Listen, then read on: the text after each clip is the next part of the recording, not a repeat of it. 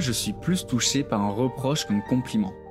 Pourquoi une mauvaise nouvelle m'impacte beaucoup plus qu'une excellente nouvelle? Ou encore, pourquoi je retiens mieux les événements négatifs que les positifs? À l'époque où notre survie résidait essentiellement à nous tenir éloignés du danger, en nous focalisant sur le risque, qu'en est-il maintenant? Pourquoi est-ce qu'on accorde systématiquement plus d'importance à ce qui est négatif plutôt que positif? Ou encore, pourquoi on imagine toujours le pire Dans cet épisode, on a envie d'aborder avec toi, au travers du conte du sage et de sa blague, le sujet de la négativité et à quel point elle influence notre perception de la vie au quotidien. Bienvenue à toi sur ce podcast. Nous sommes Élise et Baptiste, un couple d'entrepreneurs passionnés par la découverte de soi. Notre mission est de t'accompagner dans l'exploration de ton monde intérieur. Découvrons avec toi ces contes fabuleux du monde entier, tous plus inspirants les uns que les autres. Explorons et interprétons ensemble ces histoires merveilleuses comme tu ne les as jamais écoutées. Et comme d'habitude, si cet épisode te plaît, qu'il éveille en toi des émotions ou des réflexions, ou que tu penses qu'il peut être utile à une autre personne, n'hésite pas à le lui partager et nous laisser un commentaire ou un like, ou même les deux, pour nous dire ce que tu en as pensé. Nous serions ravis de te lire. Alors installe-toi confortablement et c'est parti. Bonne écoute. Il y a très longtemps en Chine, prospérait un magnifique royaume. Dans celui-ci vivait un homme d'une soixantaine d'années qui était connu de toutes parts pour sa grande sagesse. Au début, il ne conseillait que sa famille et ses amis proches quand il le sollicitait. Sa renommée ne fit pas attendre. Sa famille et ses amis ne cessaient de vanter ses précieux conseils aux autres habitants, qui à leur tour vinrent à lui. Après chaque visite, il ressortait enchanté de la maison de cet homme, et la nouvelle continua de se répandre à tel point que le souverain lui-même décida de l'appeler fréquemment pour le consulter. Tous les jours, de nombreuses personnes venaient recevoir ses conseils avisés. Le sage remarqua pourtant que certaines venaient toutes les semaines. Elles lui racontaient toujours les mêmes problèmes et écoutaient les mêmes conseils, mais ne les mettaient jamais en pratique. Tout cela avait formé un cercle vicieux. Un jour, le sage en eut assez et réunit tous ces gens qui le consultaient fréquemment. Ils les firent s'installer sur la place du royaume et débuta alors. Il commença par leur raconter une blague très amusante qui les fit tous éclater de rire. Les gens n'avaient pas l'habitude de voir le sage comme ça. Après cela, il attendit un moment, laissant la foule se calmer pour continuer. Lorsque le silence fut revenu, le sage reprit la parole et refit la même blague. Les habitants s'interrogèrent sur la situation. Le sage avait-il perdu la boule? Avait-il oublié qu'il venait de la raconter à l'instant? Le sage laissa un instant afin que les gens cessent de chuchoter et que le silence revienne, et recommença avec la même blague. Il continua de la raconter pendant 15 minutes sans relâche.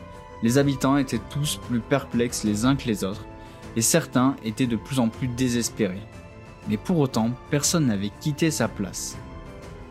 Le sage, voyant que les gens s'apprêtaient à partir sans avoir tiré la moindre leçon de tout ceci, décida alors de changer son discours et leur dit ⁇ Beaucoup d'entre vous viennent me voir chaque semaine pour me raconter les mêmes problèmes, et j'en suis très honoré, là n'est pas la question. Mais vous venez sans cesse me voir pour ressasser les mêmes situations sans jamais vous en lasser. Alors ma question est la suivante. Pourquoi ne pouvez-vous pas rire plusieurs fois de la même blague, mais être capable de pleurer mille fois pour le même problème?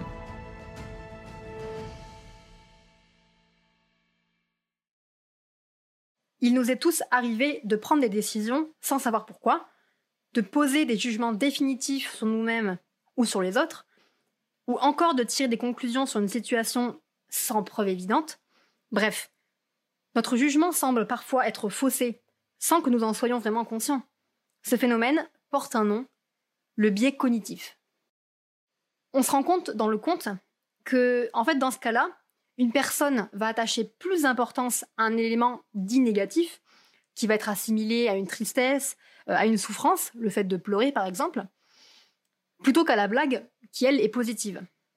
Le terme biais, donc de biais cognitif, en fait, il fait référence à une déviation qui est, elle, systématique et inconsciente de notre pensée qui est ni logique ni rationnelle par rapport à la réalité. En fait, les biais cognitifs, ils conduisent la personne à accorder des importances différentes à des faits.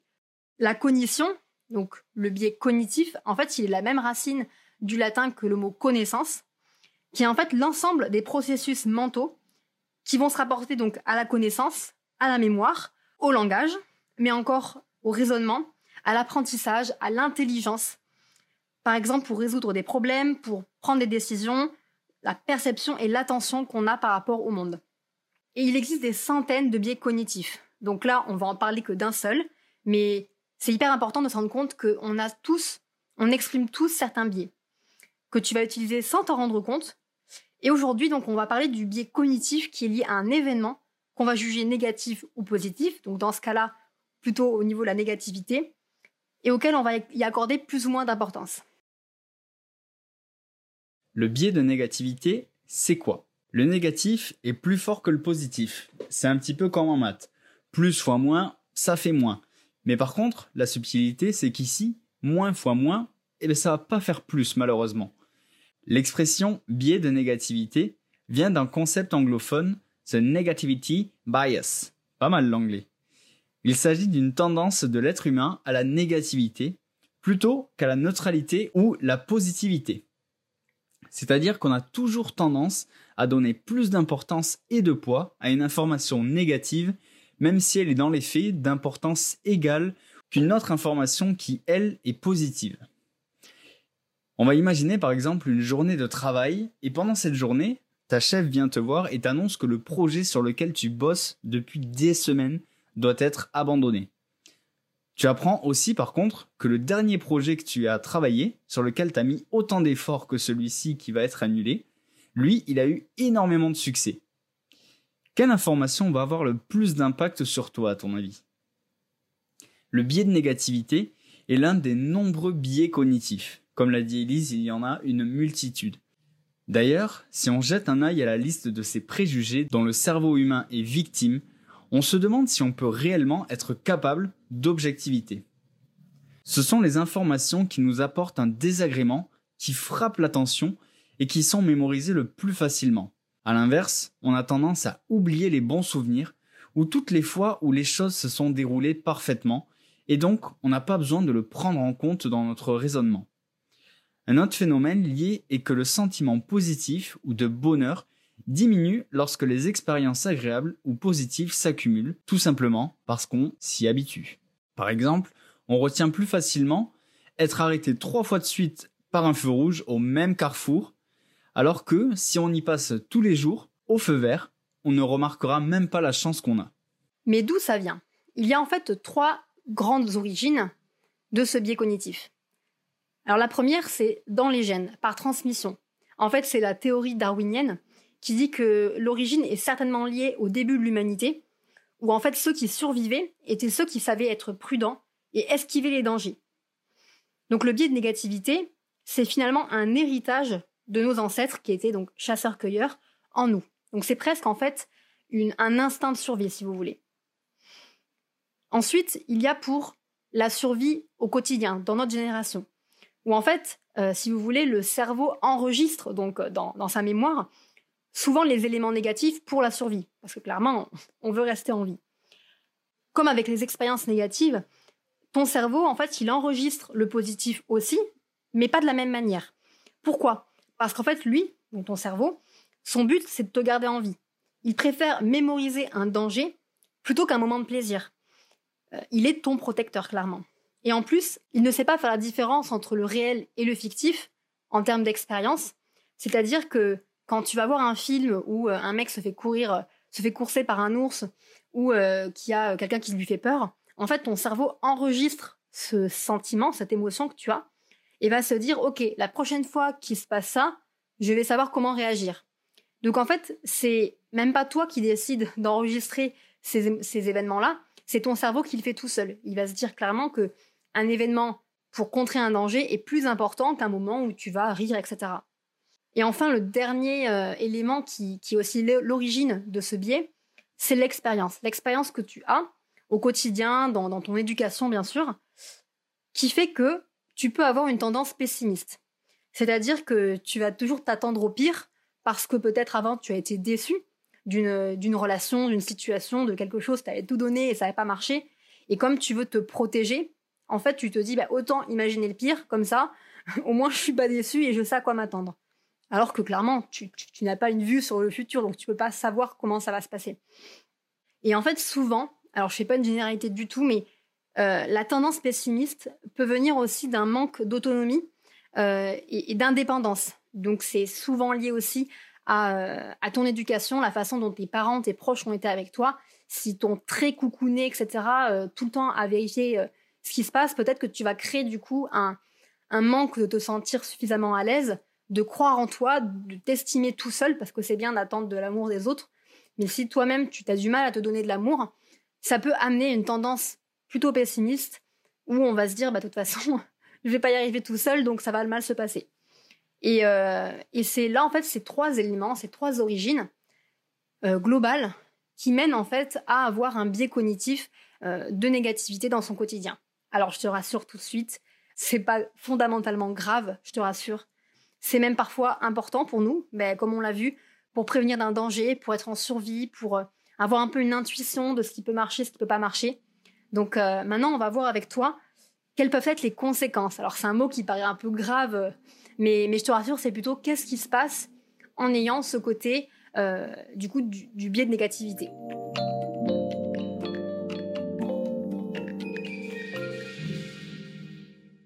Aujourd'hui, on ne vit plus dans la jungle, comme nos ancêtres, et du coup, on a beaucoup moins besoin de ce mécanisme de protection. Il nous sert encore pour éviter une voiture qui arrive à toute vitesse, et c'est à peu près tout, en fait, aujourd'hui. Oui, finalement, nos cerveaux ne sont plus adaptés à notre vie d'aujourd'hui. En tout cas, ce biais-là.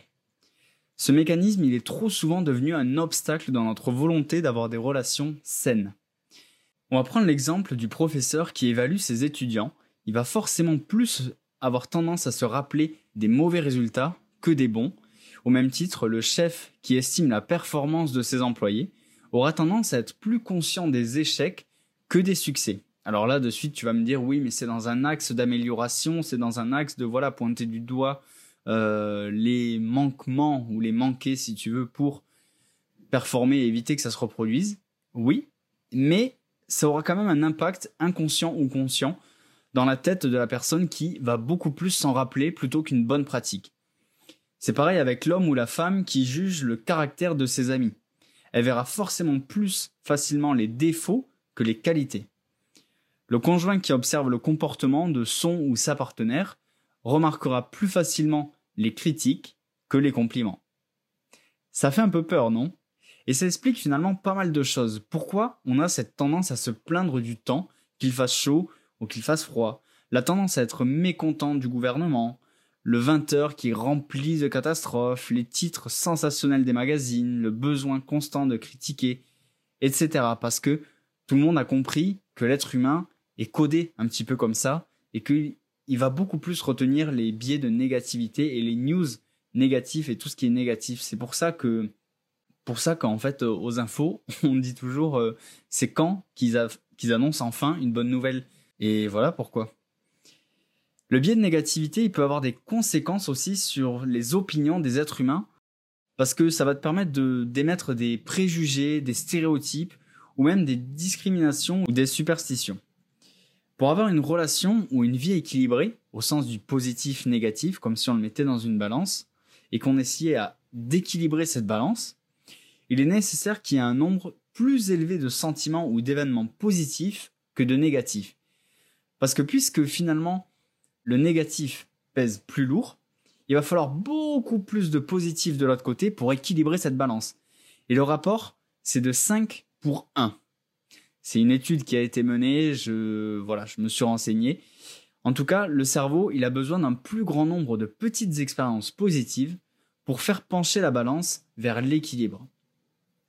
Aujourd'hui, ce qui est marrant, c'est que notre vie, elle est infiniment plus facile et moins dangereuse qu'à l'époque. Donc, cette disposition de soupçonner, elle serait finalement devenue complètement inutile. Mais pour autant, ça continue de nous gâcher la vie.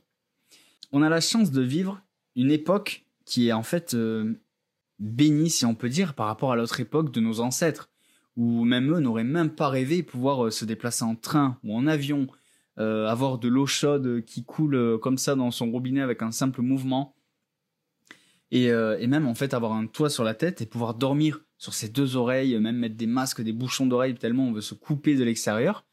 Alors que eux, quand on remonte vraiment loin, eux, ce billet-là leur servait de, de qui vive un petit peu pour euh, toutes ces choses qui pouvaient les menacer au quotidien. D'où des réactions qui sont aujourd'hui bien souvent inappropriées par rapport à l'environnement. Donc maintenant, on va s'interroger un petit peu sur qu'est-ce qu'on fait de tout ça. Maintenant qu'on a compris que la négativité, il faut y faire attention parce que ça peut beaucoup plus peser dans la balance, donc qu'il faut essayer à chaque fois un petit peu de regarder le côté positif. Concrètement, qu'est-ce qu'on fait? Donc le but va être de rééquilibrer la balance pour pouvoir en fait ne plus voir qu'une seule partie, donc que le négatif, et s'accorder de voir les choses positives, ou du moins les choses telles qu'elles sont. Et en fait de vraiment sortir de ce cercle vicieux inconscient de je perçois une situation, j'identifie du coup le danger et euh, je crée de l'anxiété, je crée du stress et je tourne autour de ça et qui fait que du coup c'est impossible d'aller au-delà et de pouvoir euh, se recentrer. Comme on voit dans le conte, on peut rire une fois euh, d'une blague, mais pour autant on peut pleurer mille fois d'une même situation, d'un même événement. Donc l'idée c'est de ne pas répéter sans cesse finalement euh, cette situation on va s'être à pleurer parce que ben, je pense pas que on soit complètement heureux en faisant ça. Et l'idée c'est de s'en sortir. Le cerveau, du coup, a naturellement en fait évolué pour mettre en place ces automatismes. Du coup, c'est des mécanismes de gestion qui vont traiter ces informations et euh, il les a rendus inconscients en fait pour laisser de la place à d'autres mécanismes, à d'autres fonctions essentielles, euh, notamment la réflexion, euh, l'intelligence de résoudre un problème, etc., qui va nécessiter de l'énergie. Et c'est bien ça le problème malheureusement, c'est que les biais cognitifs en fait sont inconscients, sont automatiques, et pour déjà en prendre conscience essayer de le moduler, de le réguler et de, réaligner, on va dire, ces, automatismes, ça prend du temps. Ça prend du temps et il faut pas s'en vouloir, faut pas culpabiliser de ne pas y arriver ou de, de, par exemple, dans le cas de la négativité, de, de à chaque mauvaise situation. Il faut vraiment pas s'en vouloir. C'est déjà très très très bien de d'en prendre conscience et en fait de, vraiment avoir une, un regard sur ses pensées pour pouvoir aller mieux. Alors pour en sortir de cette négativité, il faut savoir que déjà il y a plusieurs façons. Mais on va en énumérer quatre ensemble. J'en ai quatre qui me viennent vraiment à l'esprit là maintenant. Euh, tout d'abord, déjà, ça va être naturellement de chercher à minimiser la négativité. Parce que la négativité, comme on le sait, en grandissant, bien souvent, on a tendance à apprendre à voir le bon côté des choses. Je ne sais pas si ça le fait, mais c'est comme si, au fil de nos expériences, on apprenait à relativiser. Donc c'est un petit peu ça. Minimiser la négativité, ça veut dire déjà apprendre à relativiser sur ce qui se passe, prendre du recul aussi. C'est se dire que j'en ai marre de céder à mon cerveau primitif, que je décide maintenant de ne plus me laisser mener par le bout du nez par lui, en fait, et que je remplace le problème dans son contexte et que j'apprends à relativiser là-dessus, que je prends du recul. Ensuite, minimiser la négativité, ça peut aussi vouloir dire que on a vu qu'on a naturellement ce penchant euh, pour la négativité. Donc nager à contre-courant et apporter plus de positivité dans la vie, il va falloir travailler. Et ça, ce travail, c'est un travail qui est pas simple au début, je le reconnais, on le reconnaît parce qu'on l'a beaucoup expérimenté. Et consciemment, porter son attention sur les informations positives, pareil, ça se travaille. C'est, c'est vraiment pas quelque chose qu'on a l'habitude de faire, que ce soit dans notre enseignement, dans notre éducation, tout ça.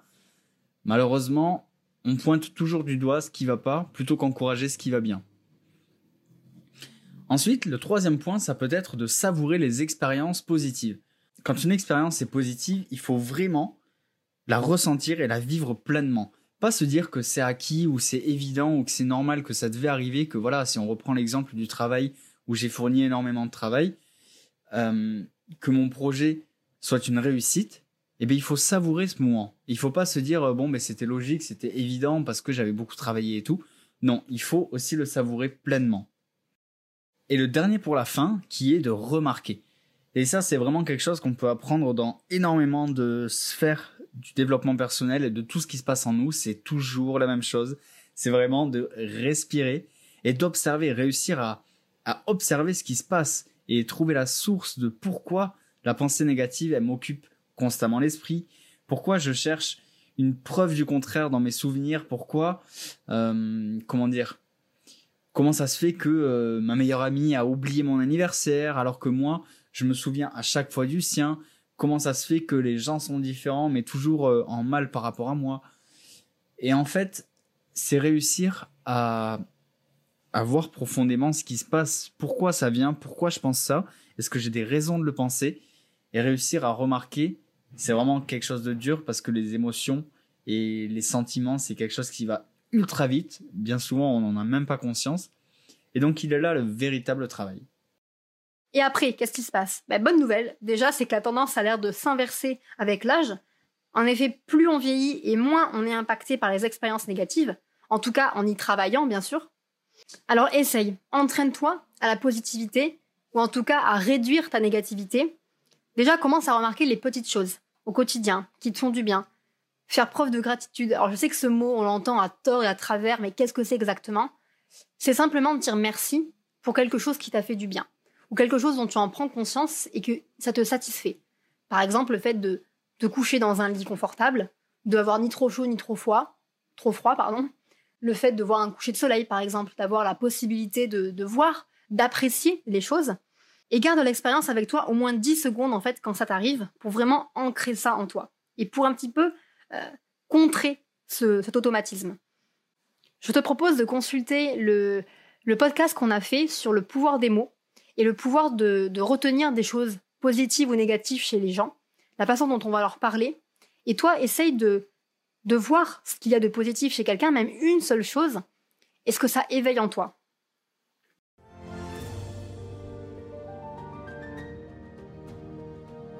Ces sujets sont véritablement passionnants. Je ne sais pas ce que tu en as pensé, mais ce qui est sûr, c'est qu'on n'a pas forcément le temps de tout dire dans un seul épisode. C'est pourquoi on t'invite à t'abonner pour ne rien rater. On te remercie et on est vraiment très fiers que tu sois encore parmi nous à cet instant. Cela prouve que ce sujet a fait écho en toi, que tu comprends l'importance de mettre en lumière tous ces mécanismes qui nous composent. Si cet épisode t'a plu, qu'il a éveillé en toi des émotions ou des réflexions, n'hésite pas à nous le partager en commentaire. On serait ravis d'avoir ton avis là-dessus et d'échanger à ce sujet avec toi.